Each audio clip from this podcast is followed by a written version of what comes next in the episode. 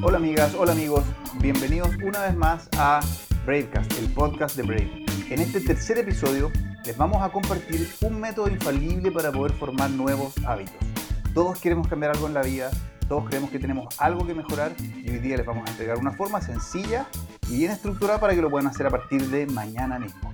Si no lo hacen a partir de mañana mismo, ya la responsabilidad está en ustedes, pero nosotros les vamos a entregar esa forma de hacerlo. Yo soy Enrique Allende. Y yo soy Sebastián Vergara. Y juntos somos parte del equipo Brave. ¿Cómo podemos hacer este método sencillo para las personas? Bien, eh, lo vamos a hacer más rápido que otras veces porque de hecho uno de nuestros desafíos con Sebastián es que a partir de ahora este podcast dure no más de 15 minutos para que esto sea una inyección aún más urgente y certera para que después puedan iniciar su día con energía. Bien, claro. Lo primero que tenemos que hacer como parte de este método es hacernos la gran pregunta, la pregunta cero, que es ¿qué quiero cambiar? Ustedes pueden tener una lista, si quieren, de todas las cosas que quieren o sienten que necesitan cambiar en su vida, pero para efectos de que puedan practicar el ejercicio desde mañana mismo, vamos a partir por una cosa. Elijan una sola cosa. Por ejemplo, eh, ¿qué pasaría si nosotros decidiéramos, ok, quiero mejorar mi salud? Bien, no hay problema, no hay problema. Vamos a poner eso como, como título para este ejemplo. Luego de eso, luego de hacernos esa primera pregunta, nos vamos a hacer tres preguntas asociadas a la primera que las aprendí de un coach eh, mental de Estados Unidos que se llama Jim Quick, que él hace muchos ejercicios eh, asociados al, entrenamiento de la memoria, a su lectura de los, muchas cosas que hoy día se están poniendo en boga eh, a través de entrenadores como él, pero que yo tuve la suerte de conocer hace algo así como 20 o un poco más de años a través de uno de mis grandes maestros de la infancia, que fue el profesor Carlos Quiroga, que me enseñó a, programar mi mente en alfa, a, leer rápido cuando tenía 13 o 14 años, y eso me cambió la vida para adelante. Así que Carlos Quiroga, no tiene ese nombre porque todavía tiene una academia y les puede enseñar a, hacer volar su cabeza. Bien, entonces estas tres preguntas que les quiero compartir son las siguientes. Una vez que ustedes decidieron qué es lo que quieren cambiar, después tienen que preguntarse, bueno, ¿cuál es la lista de hábitos o conductas que tengo que cambiar para poder cambiar eso, esa, esa cosa que, quise cambiar. Siguiendo el ejemplo, si yo digo, voy a mejorar mi salud, entonces tengo que hacer una lista larga de cosas. Yo puedo decir, mira, tengo que empezar a hacer ejercicio, tengo que empezar a comer más sano, tengo que empezar a dormir mejor o a levantarme más temprano o a hacer tal y tal y tal cosa. Y entonces la primera pregunta que tenemos que hacernos es esta pregunta de cuál es la lista de las cosas que debería cambiar para o que podría cambiar, mejor dicho, para empezar a cambiar un hábito o una cosa grande de mi vida. Bien, hecha esa primera pregunta, que es cuáles son las cosas que podría cambiar, la segunda pregunta es qué cosas debería cambiar de forma prioritaria y urgente. Tomen esa lista que a lo mejor va a tener 3, 4, 5, 6 cosas y elijan tres cosas a lo más. Ya, estas son las cosas prioritarias. Si yo cambio estas cosas, voy a empezar a mover el barco eh, en la dirección en la que yo quiera mover ese barco. ¿Ok?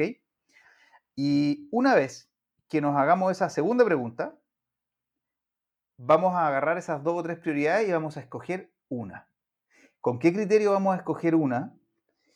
Vamos a escoger la que sea más fácil y más rápida de cambiar. ¿Ok? Por ejemplo, si yo quiero mejorar mi salud y me di cuenta de que una de las cosas que tengo que hacer es empezar a hacer ejercicio, yo puedo empezar a hacer ejercicio mañana mismo, sin preguntarle a nadie, sin comprarme zapatillas, sin comprarme pesas, sin inscribirme en un gimnasio, sin nada. No necesito pedirle permiso a nadie, no necesito preguntarle a nadie y no necesito que nadie opine acerca de eso. ¿Ok? ¿Podemos hacer una pausa ahí? Sí, claro. Eso es súper importante porque partiendo primero que la decisión de cambiar un hábito es algo completamente personal, cuando nosotros empezamos a contarle a las demás personas que queremos cambiar algo, que vamos a hacer tal cosa, o le damos muchas vueltas y no tomamos acciones, empezamos a perder un poco de fuerza de voluntad, como que se va drenando, se va, se nos va escapando. Claro, es una decisión, como dices tú, se tener una decisión completamente propia. Bien, ahora, cuando ya escogimos esa cosa, por ejemplo, dentro de mi proceso de mejora en mi salud, voy a empezar a hacer ejercicio. ¿Cuándo? Mañana. ¿Le tengo que preguntar a alguien? No. Listo. Lo empiezo a hacer. Y aquí viene el siguiente paso. ¿Qué tengo que hacer para empezar a hacer ejercicio? ¿Ok? Se fijan cómo de todo esto es un ejercicio de, de enfoque y voluntad, nada más que enfoque y voluntad. Y para que no nos gane esa falta de fuerza de voluntad que a veces nos puede agobiar, vamos a ocupar una técnica que se llama la técnica de las micrometas. Es decir, bueno, ¿qué cosas tengo que hacer a nivel de tareas eh, para poder asegurarme que voy a empezar a hacer ejercicio mañana? ¿Sí? Sin preguntarle a nadie, sin contarle a nadie, sin que haya ninguna resistencia. Nosotros vamos a hacer algo como, por ejemplo, mira, voy a hacer una lista de las cosas básicas, mínimas que tengo que hacer para poder hacer ejercicio. ¿Qué ejercicio voy a hacer el primer día? A lo mejor voy a hacer 10 flexiones de brazo o voy a hacer 10 abdominales. No importa que el primer día no cambien el mundo, no importa que el primer día hagan ese gran cambio que tienen que hacer. Lo que en realidad importa es que el día siguiente, y que escuche eh, usted este programa, eh, hagan lo más importante, que es dar el primer paso de cambio. Créanme, hasta el viaje más largo, hasta el viaje más largo, ha iniciado de la misma manera, con un solo paso, y ese paso siempre es el primer paso. ¿Ok? Lo que nosotros queremos es que ustedes puedan tener una forma sencilla de dar ese primer paso. Y entonces al día siguiente ustedes se levantan y se, se ponen una lista de cosas por hacer hasta llegar al momento de hacer ejercicio que sea completamente infalible. Primera meta del día, cuando suena el despertador, se levantan. No se quedan remoloneando ni cinco minutos más, ni ven Instagram, ni escuchan nada. No, se levantan. Primera micrometa. ¿Le tienen que pedir permiso a alguien? A nadie. Se levantan. Y si quieren, lo único que pueden hacer es hacer los ejercicios del primer capítulo de este podcast, em, porque esa es la forma en la que ustedes pueden levantarse con más energía. ¿Ok? Entonces, ustedes Primera micrometa cumplida. ¿Le tenemos que pedir permiso a alguien? A nadie. Yo voy a repetir mil veces esa frase, pero tiene una, una razón de ser. Para poder cambiar un hábito no hay que pedirle permiso a nadie. Nunca. ¿Ok? La mente se llena de excusas para no hacer las cosas. Y mientras más chica sea la meta, más infalible es esa meta y más próximo estamos a cumplirla y más fácil es cumplirla. ¿Ok? Por eso que lo repito mil veces.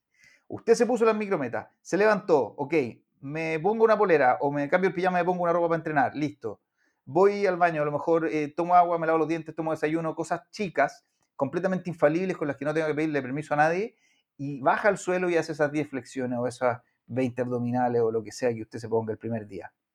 ¿Cómo tiene que ser el desafío del primer día? Pequeño, porque ya está haciendo un tremendo avance respecto a lo que hacía el día anterior, que era nada, huevo, cero. ¿Ok? Entonces el primer día hace 10 flexiones, listo.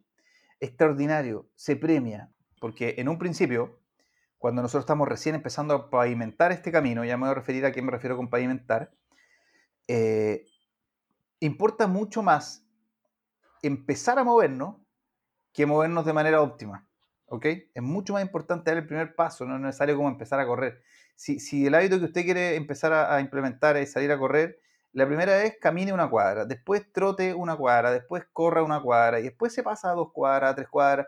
No salga a decir yo voy a correr 10 kilómetros el primer día, porque no los va a correr y se va a frustrar y va a decir, esto no es para mí, yo no sirvo, no sirvo para nada, soy pésimo, etc. Y lo que queremos es convencerte de que eh, tienes caminos para poder hacer esto mejor y depende 100% de ti. Cuando hacemos estas primeras 10 flexiones o lo que sea, vamos a activar otra herramienta para este método. Vamos a tener una pizarra, ¿ok?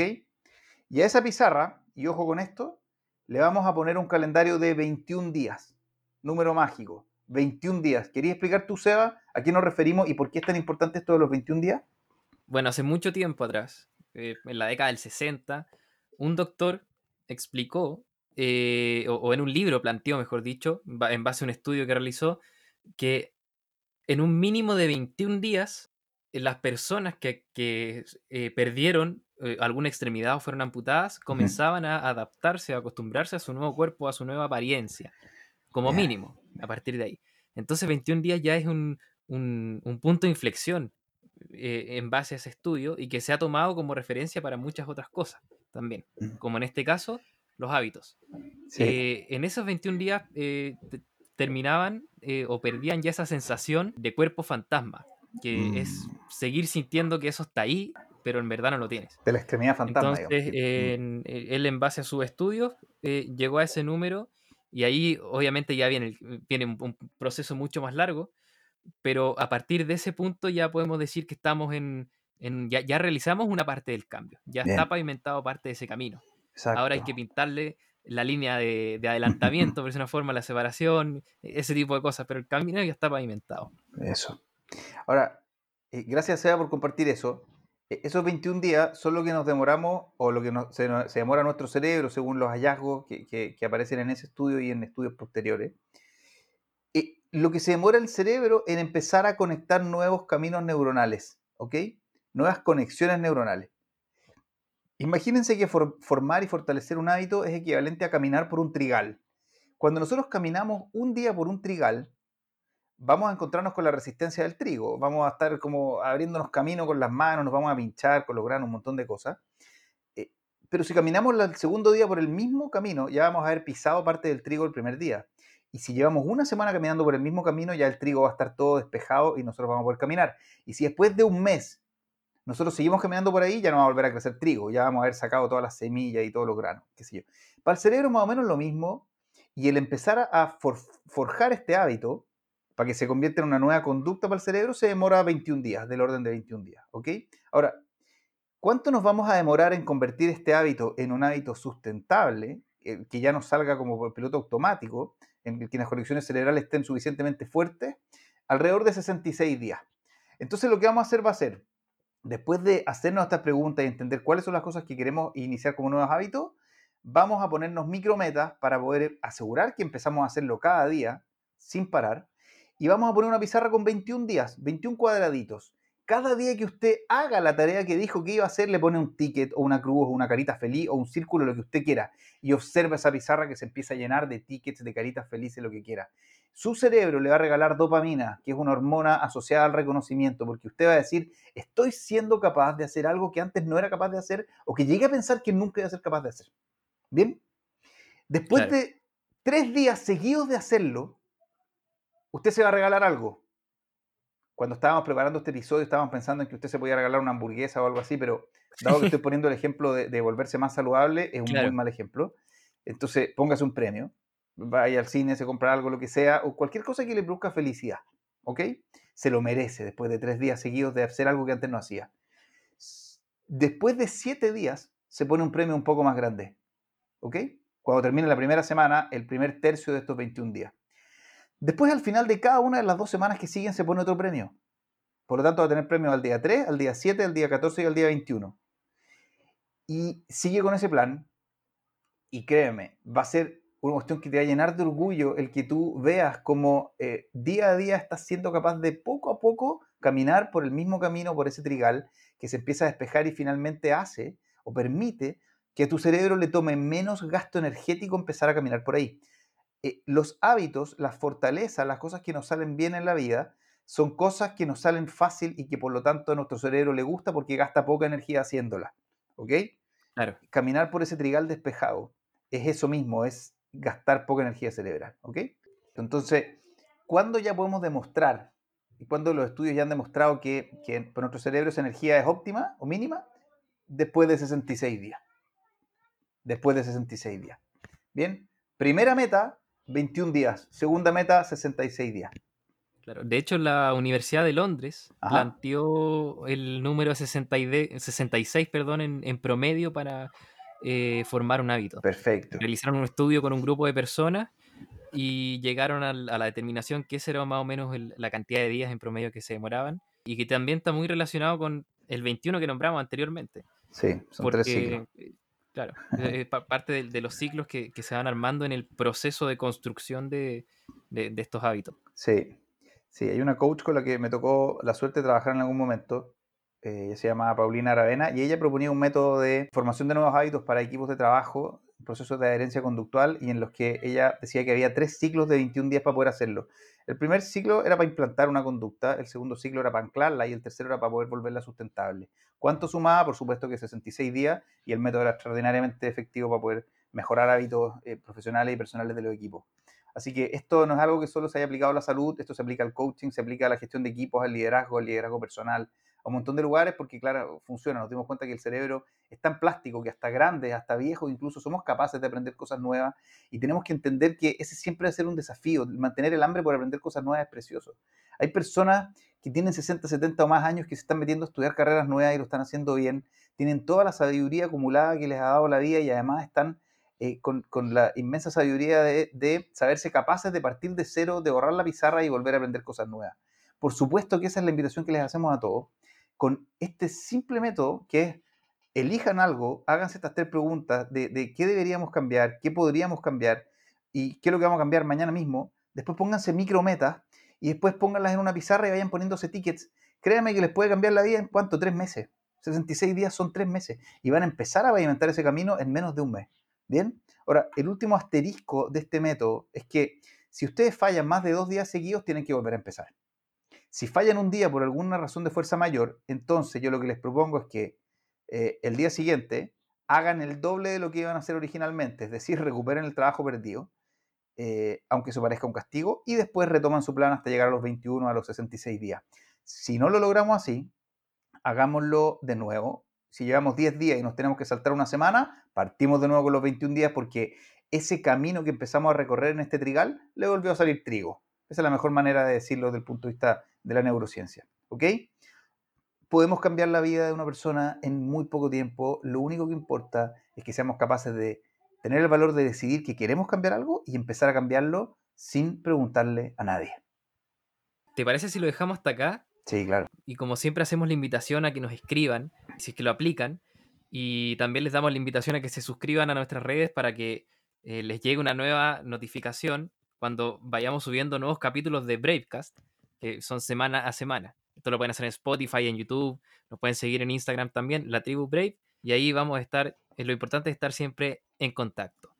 ¿Algo más que quieras agregar? Sí, solo contarles lo que vamos a ver en el próximo episodio. La próxima semana vamos a hablar sobre cómo superar el miedo al rechazo y el miedo a la exposición. Les vamos a explicar qué es lo que es el miedo al rechazo, de dónde viene y vamos a ocupar algunos ejercicios que nos entrega la neurociencia aplicada para poder eh, liberarnos de ciertas cadenas y poder ser mucho más libres sin esos miedos al rechazo, al ridículo o, a la exposición. ¿bien? Les puede servir, les va a servir para poder hablar en público, para poder hacer mejores presentaciones, si quieren empezar a cantar en público, si quieren empezar a escribir un libro, si quieren empezar a, compartir contenido en alguna red social, o a transmitir en vivo, o a hacer un webinar de lo que sabe, o a desatar sus talentos ocultos, por supuesto que les va a servir para eso, porque muchas veces, eh, eh, y es muy injusto, las personas tienen tremendos talentos y tremendas cosas que entregar, pero ese miedo al rechazo, que ya les vamos a explicar de dónde puede venir, eh, nos frena y, y, hace que mucha gente se termine muriendo con su música adentro, como decía Wayne Dyer, un gran maestro y, por supuesto que eso es algo que podemos evitar. Entonces dejamos Bravecast hasta acá y nos vemos en un próximo episodio. Bien, les dejamos un gran abrazo. Hasta la próxima semana.